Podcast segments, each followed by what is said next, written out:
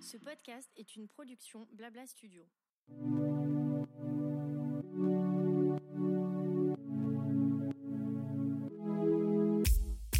Bonjour et bienvenue dans Qu'est-ce qui vous amène, le podcast proposé par Advesia, le centre hospitalier vétérinaire situé en banlieue parisienne à côté de Versailles. Chaque mois, je vous propose de nous retrouver pour une conversation avec un vétérinaire, un auxiliaire spécialisé vétérinaire ou un client d'Advesia, ainsi qu'une pastille santé dans laquelle on vous donnera des conseils pour prendre soin de vos animaux de compagnie. Aujourd'hui, je vais laisser le micro au docteur Lucas Zilberstein, chef du service d'anesthésie et douleur d'Advesia, qui va vous donner quelques conseils pour repérer la douleur chez votre animal. La douleur, c'est une expérience euh, sensorielle, hein. c'est une défense aussi de notre organisme face à une agression du monde externe ou interne qui produit des conséquences néfastes euh, dans notre organisme. Donc il faut que notre organisme en soit conscient et c'est pour ça qu'on on a ce ressenti douloureux pour éviter de traumatiser notre organisme. Mais il s'avère que nous pouvons souffrir de beaucoup de choses différentes et nos animaux, c'est exactement la même chose. Donc comment reconnaître que mon animal a mal ou souffre? Nous avons dit que la douleur, c'est une expérience sensorielle, donc il implique le côté aussi émotionnel de l'animal, et les animaux ont des émotions comme nous, même si nous ne sommes pas capables de les détecter dans tous les cas, ils les ont. Donc la première chose, c'est que mon animal va changer son mode de vie. Alors, il y a deux grands types de douleurs, aiguë et chronique. La douleur aiguë, c'est facile à voir parce qu'il arrête sa fonction, donc il boite ou il a mal dans un endroit spécifique de son organisme. C'est une douleur aiguë, comme nous, quand on a pris un coup de marteau sur le doigt parce qu'on ne sait pas accrocher un cadre. Eh bien, on en a mal. Alors, l'animal, c'est pareil. Donc, c'est plutôt facile à détecter et ça, on sait le faire. Là où ça devient plus compliqué, c'est sur les douleurs chroniques, un peu longues, des douleurs dans lesquelles l'animal s'habitue aussi. Et nous, on s'habitue à l'animal qui souffre, donc l'animal vieux ou l'animal qui souffre depuis longtemps. Alors là, il faut vraiment faire attention à tous les changements de comportement. Un animal euh, qui est moins solaire, euh, qui va chercher de moins en moins à jouer avec son propriétaire, qui refuse la balade, qui passe du temps à dormir, qui n'aboie plus derrière la porte, ou qui refuse de manger parfois parce qu'il n'est pas intéressé. On met tout ça sur le dos de il est vieux.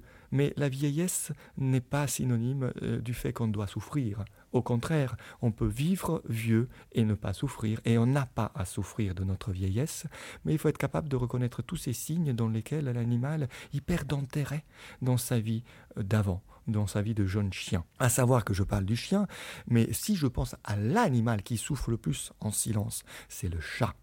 Parce que le chien, on le promène, on le balade, donc on voit immédiatement à quel moment il commence à refuser la balade, à marcher moins bien, à vouloir euh, moins courir derrière un objet ou une proie, une balle, un frisbee. Le chat.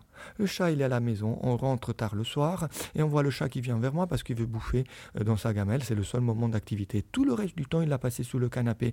Pas parce que c'est un chat, et le chat n'est pas chat canapé, canapé chat, mais parce que peut-être il avait de l'arthrose. Alors je vais vous dire que la plupart des chats à partir de 8 ans a de l'arthrose, c'est-à-dire qu'on sous-estime 90% des chats, 90%, c'est-à-dire 9 chats sur 10, à l'âge de 8 ans, ont énormément d'arthrose. C'est juste qu'ils vivent loin de nos yeux, à la maison, et on le voit moins bien.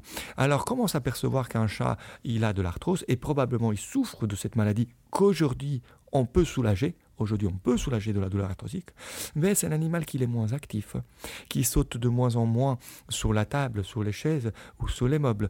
Donc, il le fait moins fréquemment, qui se déplace moins fréquemment. Euh, si c'était un fougueur, ben, il fugue beaucoup moins. Il va chercher les lieux plus chaud. Il hésite d'aller chercher la gamelle qui est en hauteur, mais il préfère euh, ramasser les croquettes qui tombent. Et on voit que quand il monte les escaliers, il les monte lentement. Il hésite avant de descendre d'une table, et avant il serait descendu euh, d'un coup. On peut lui mettre un objet par terre, par exemple une proie, et on va voir qu'il hésite un instant avant d'y aller, et qu'avant il sauterait immédiatement dessous. Tout ça, c'est des signes de douleur chez nos animaux. les douleurs qu'on peut soigner comme l'arthrose aujourd'hui, on peut soigner la douleur arthrosique très bien. Alors c'est un petit rappel, il y a des races qui sont prédisposées à avoir cette douleur notamment euh, les brachycéphales par exemple, ou les animaux qui ont fait des fortes activités dans leur vie, euh, ben, à un moment donné, deviennent arthrosiques.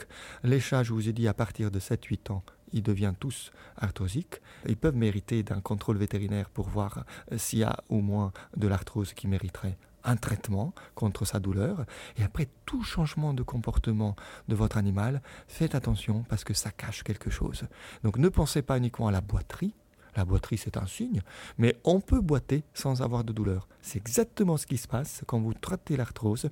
Vous avez un animal qui continue à boiter parce que son articulation, elle est boiteuse, mais elle a pas mal. Et en fait, la douleur, c'est la vie, et on doit vivre sans douleur. Ça, c'est mon message. Merci à tous. Merci pour votre écoute. J'espère que cette pastille vous aura plu. N'hésitez pas à la partager autour de vous et à vous abonner pour ne pas manquer les prochains épisodes. Vous pouvez également nous suivre quotidiennement sur Instagram ou Facebook et nous donner votre avis sur ce podcast. Je vous dis à dans deux semaines pour le prochain épisode de Qu'est-ce qui vous amène? Et en attendant, prenez bien soin de vous et de vos animaux.